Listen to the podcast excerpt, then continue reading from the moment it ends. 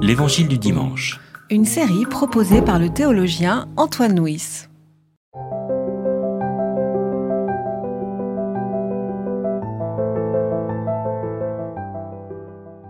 Comme la foule se pressait autour de lui pour entendre la parole de Dieu, et qu'il se tenait près du lac de Génézareth, il vit au bord du lac deux bateaux d'où les pêcheurs étaient descendus pour laver leurs filets.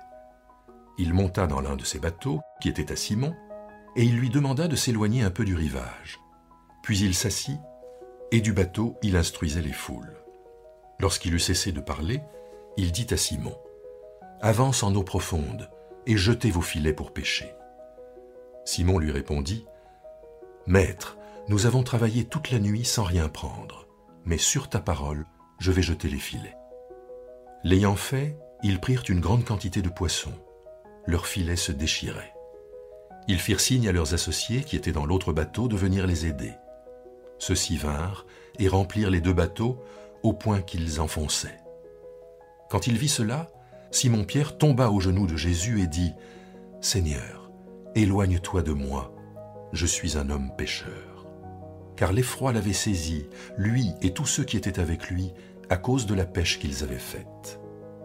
Il en était de même de Jacques et de Jean, fils de Zébédée, les compagnons de Simon. Jésus dit à Simon, N'aie pas peur, désormais ce sont des êtres humains que tu prendras. Alors ils ramenèrent les bateaux à terre, laissèrent tout et le suivirent. Donc nous sommes euh, encore au, début de l'Évangile. Nous avons vu donc euh, les, euh, deux dimanches précédents donc le récit de la prédication à Nazareth. Jésus quitte Nazareth et puis continue son chemin. Et puis là, on a le sentiment qu'il y a quelque chose de nouveau qui vient s'installer dans, dans l'Évangile, c'est le fait que Jésus appelle des disciples. Et pour évoquer cet appel des disciples, Luc nous raconte une façon singulière à travers euh, voilà, euh, cette, euh, ce récit au bord du lac de Génézareth, et puis cette, cet appel à, des pêcheurs, la montée dans la barque, et puis voilà, ce que nous, ce que nous allons voir. D'abord de relever que jusqu'à maintenant, Jésus parlait dans, les synagogues, et puis maintenant il parle au bord du lac, donc il parle en, public, en plein air, et puis la foule, la foule est immense, la foule le presse, Jésus recule, recule, et puis à un moment il va se mouiller les chaussettes, alors il, il se tourne vers pêcheur qui, était là, et donc euh, demande de voir euh, monter dans la barque. Et là, il y, a, un basculement dans le, dans le, récit où Jésus ne prêche plus à la foule, mais il a une parole singulière pour euh, ce, pêcheur qui, qui avait ses filets. Alors voilà, alors, cette parole, ce, dialogue, cette ce commandement adressé euh, à Simon, celui d'abord qui s'appelle Simon. À la fin, on voit, on s'appelle Simon-Pierre, mais au début, c'est Simon, Simon le pêcheur. Alors, que peut-on dire de ce Simon le pêcheur? Ah bah, C'est vrai que là, on a un changement d'échelle. Hein au fond, on avait un Jésus tout seul qui parlait dans ces synagogues, et tout d'un coup, on va entrer dans cette vision que nous avons tous dans la tête d'un Jésus parlant à des foules. Euh, effectivement, alors, il monte dans la barque, c'était très rusé, hein, parce que la voix sur l'eau porte mieux. Donc il y, a, cet intérêt de. et puis, euh, alors là, on, a la mise en scène de l'autorité de Jésus, de nouveau. Euh, quand en fait on est plus, quand il est plus tourné vers la foule, qu'il est tourné vers le pêcheur. C'est ça, donc il passe de la foule à la personne. à la personne, voilà, au pêcheur, euh, qui n'a rien pris pendant toute la nuit. Mmh. donc il est en échec. Il est en échec, voilà, un échec professionnel, comme ça arrive à tous les pêcheurs, j'imagine et il va lui faire faire une chose qui euh, n'a pas de sens pour un pêcheur. C'est le jour, c'est l'eau profonde, donc euh, toutes choses qui ne doivent pas fonctionner. Et c'est quand même un, assez jeune homme, puis a priori il n'est pas pêcheur, il n'est pas professionnel. Donc euh, la, puissance de sa parole, d'ailleurs Pierre va le dire, enfin Simon va le dire comme ça, bah, on n'a rien pris, on n'y croit pas, mais au fond sur ta parole, donc il y a un, acte, un premier acte de foi, euh, de, Simon. Oui, parce qu'on s'attendrait à ce que, si on dit, est-ce que toi t'es charpentier, moi je suis pêcheur, j'ai rien pris toute la nuit, t'es gentil, mais c'est pas... Voilà, c'est ça, retourne à tes rabots, et moi à mes filets, voilà. Et donc là, il y a un signe d'autorité euh, sur, euh, sur Jésus qui, de nouveau, est assez, assez impressionnant. Hein. Et donc, Pierre, dont on a des raisons de penser que c'est un, un homme mûr, euh, se laisse finalement euh, impressionner par euh, ce jeune homme qui n'est pas pêcheur et, Et puis alors, bah, évidemment, euh, Donc, avance en eau profonde, jette ton filet, sur ta parole je jetterai mon filet. voilà. Et le filet est euh, rempli au-delà, au-delà de ce qui est raisonnable, au point qu'il se déchire.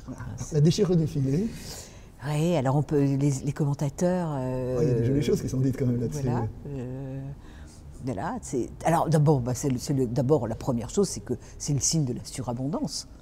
C'est euh, voilà, donc euh, il y a plus de poissons que le filet ne peut en tenir. Donc on est devant euh, ces, images de multitude, de prodigalité, hein, dans, le, dans les dons de Dieu. Il y a quelque chose qui, qui surpasse ce qu'on est capable d'accueillir. hein. Le don de Dieu est plus grand que ce qu'on est capable d'accueillir, donc ça déborde du filet. Alors il se déchire. Alors, c'est vrai, parce qu'on dit que les filets se déchirent, et pourtant les poissons arrivent quand même dans la barque, comme donc ils les récupèrent quand même. Là, Tout à c'est- fait. Bah, le- les filets, ça se déchire toujours un peu quand même. hein. C'est Ouais, euh, ouais. pas, c'est pas une aberration pour, euh, du Ouais. point de Oui, vue oui, d'ailleurs, parce qu'ils réparaient leur filet. S'ils réparent leur Les filet, filets, c'est qu'ils avaient besoin de réparation. Tout c'est- à fait. Donc les filets, au fond, ça se déchire toujours un peu.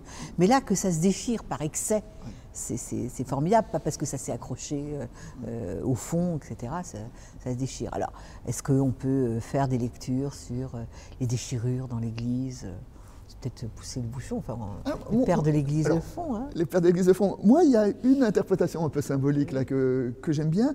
C'est l'idée qu'ils ramassent beaucoup de poissons, mais les poissons ne se laissent pas enfermer dans les filets dans lesquels on essaye de, de les mettre. Et que là, il y a une image de l'église en disant euh, voilà, que nous sommes les poissons et que quelque part, euh, rue un peu dans les brancards, dans les filets que, que l'église veut essayer de nous, de nous imposer, peut-être. Oui, c'est une, Ah, une- joli, hein. une jolie lecture. Je, je la prends. D'accord, ok.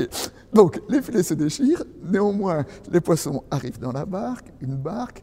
euh, C'est tellement lourd. Simon faut- fait appel à ses. euh, venez m'aider, venez m'aider. Puis on rajoute les deux barques s'enfoncent avec, avec tous les poissons. Et puis là, il y a une bascule. Parce que tout à coup, on imagine l'effervescence, je veux dire, la pêche, ça crie, tout ça. Et puis tout à coup, Pierre s'arrive, Pierre s'arrête, et se précipite, il se prosterne au, pied de Jésus. Les- Là, on est vraiment devant la crainte, au sens le plus euh, originel, la crainte de Dieu. En fait, il est, il est devant quelque chose qu'il qu'il dépasse. Et, euh, et donc, euh, d'ailleurs, c'est ce qu'il va dire. hein, il se prosterne. Je suis un homme pécheur.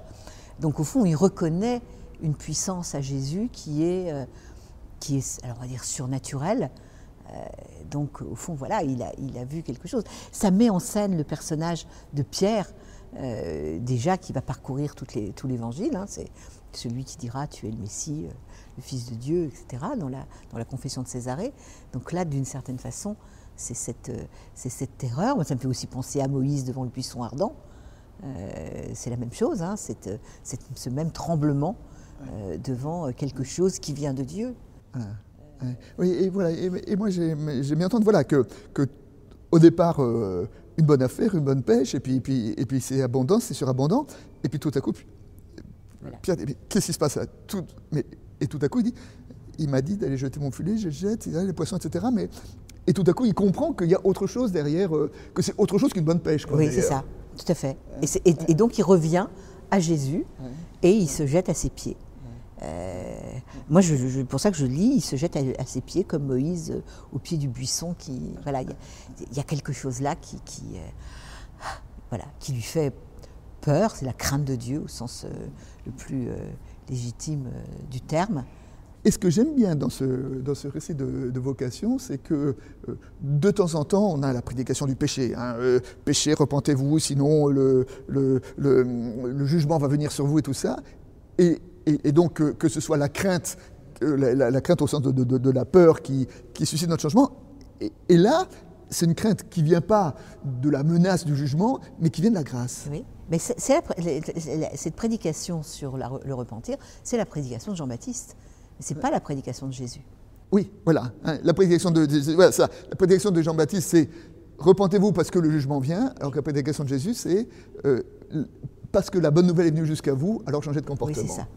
Et là, la bonne nouvelle, elle est signifiée, symbolisée par euh, cette pêche euh, surabondante. Où il va falloir de l'aide.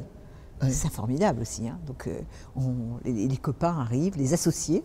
D'ailleurs, ça nous donne une, une indication hein, sur la façon dont euh, euh c'était déjà des pêcheurs installés, hein, puisqu'ils sont ouais. déjà deux d'un côté, ils ont ouais. des, des, associés de l'autre. Donc, c'est une petite, une petite entreprise, petite entreprise, une petite entreprise de pêche qui, que Jésus va embarquer avec lui. Euh, voilà. Alors le début de la petite entreprise, euh, ça veut dire qu'en fait, il ne les prend pas, il les prend pas seulement un à un. Là, il a déjà euh, quatre hommes qui ont l'habitude de travailler ensemble. Et, ce qui est assez intéressant, c'est que euh, sont nommés là Pierre et puis sont nommés Jacques et Jean, et on sait que Pierre, Jacques et Jean parmi les disciples, c'est un peu le noyau, le noyau rapproché oui, de Jésus. Hein, c'est euh, de temps en temps, quand Jésus, de temps en temps Jésus avec les douze, et puis de temps en temps, parmi les douze, il prend ces trois-là, et au moment de la guérison de la fille de Jaïros, au moment de la transfiguration, on dit il y a Pierre, Jacques et Jean avec lui. C'est Pierre, Jacques et Jean aussi dans les autres évangiles euh, qui l'accompagnent et Gethsemane qui ne sont pas capables de prier avec lui. Donc là, on a l'impression qu'il y a. Euh, euh, c'est la, oui, la garde rapprochée. La garde rapprochée de Jésus. Hein, rapprochée. Et qui donc et qui se. Euh... C'est les premiers, hein, les, voilà, les premiers. Ceux, ceux, vraiment ceux de chez lui. Puis, puis il y a un vrai groupe, quoi. il y a quelque chose qui, les, qui va les, les, les voilà, les, les, mettre ensemble et euh, ils vont tenir jusqu'au bout. Oui, c'est intéressant parce que j'avais jamais fait le rapprochement. Enfin, j'avais souvent lu que Pierre, Jacques et Jean, mais je n'avais pas totalement réalisé que qu'ils étaient euh, collègues, je dirais, avant, avant, de, avant, euh, oui. avant de rencontrer Jésus. Oui, oui, oui c'est déjà. Euh, il prend un groupe déjà un peu constitué. Voilà, c'est ça. Bon, et puis donc Jésus lui dit désormais tu seras pêcheur d'hommes. Oui. Alors comment on peut. Il y a une, une vocation là qui est adressée à, à, en disant de pêcheur à pêcheur, enfin c'est. Euh... Oui, alors c'est. On ne sait pas très bien hein, ce que, ce que ça est, une, une, forme de métaphore oui, utilisée par, ça, voilà. euh, par Jésus, euh, qui donc dit quelque chose de sa mission à lui, euh, qui dit qu'il ne va pas le faire tout seul, qu'il va lui falloir des gens autour de lui pour le faire. Donc il y a un, un caractère programmatique. Ouais, c'est ça. Et, et, et, le fait, bon, inviter Jésus dans sa barque, avancer en eau profonde, jeter son filet, euh, là, il y a aussi quelque chose de programmatique de, de, la, de la, mission de l'Église. De enfin, oui. oui d'ailleurs, la, la, la, barque va souvent être une métaphore de l'Église. Mmh. Voilà, donc on, on, est là dans un, dans un monde euh, qui va être très, très utilisé par la suite sur le, sur le mode symbolique, hein, et Pierre comme patron de la barque, euh, voilà, avec, avec les autres. Et puis euh, pêcher, pêcher des hommes euh, dans son filet, avec un filet qui se déchire. Donc ouais. euh, ça me va bien comme, ça va bien. Okay. comme Alors maintenant, juste euh, le dernier verset, là un peu. Hein. Alors ils ramenèrent les bateaux à terre et laissèrent tout et le suivirent. Alors, il y a la radicalité de la séparation, où, finalement la pêche n'était qu'un signe, mais après il faut abandonner ce signe. Oui, enfin, alors c'est une. C'est bizarre quand même. Ce, oui, en même temps c'est une, une, exagération, c'est un grandissement épique, puisqu'en fait, à bien d'autres reprises, on va les retrouver dans la barque et sur le lac. Oui, d'accord. Donc c'est pas. C'est-à-dire, l'évangéliste nous dit ça pour nous dire qu'en effet, au fond, la priorité de leur vie va devenir Jésus et plus leur barque. Mais, euh, en même temps, l'Évangile nous montre bien, parce que souvent on, on, lit ça comme une forme de radicalité, de tout laisser. Mais en fait, ils n'ont pas tant laissé que ça. Ils ont continué à vivre un peu. Euh, ils ont continué à utiliser la barque et encore, euh, et encore à pêcher.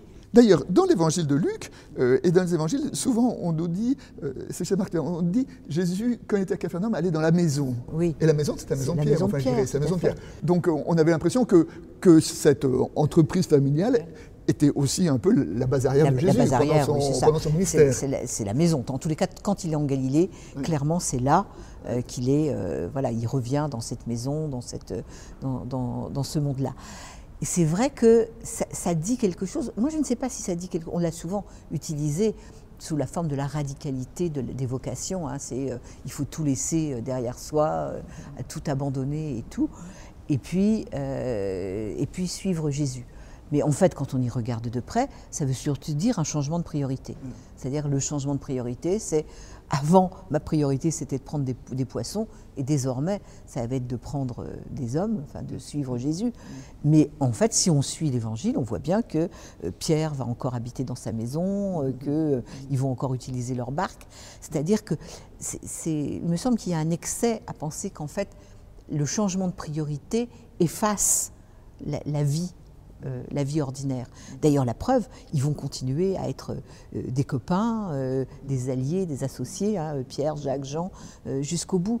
Donc, c'est pas si radical que ça. Moi, je pense qu'il y a un excès quand, on, quand, cette radicalité qui a, au long des siècles, été invoquée pour, je veux dire, ces grandes séparations, hein, quand les gens sont partis pour des vocations, voilà, dire, euh, moi, je suis pas sûre qu'on laisse toute sa vie pour suivre. Jésus. On va, on suit Jésus avec toute sa vie. Euh, simplement, on change les priorités.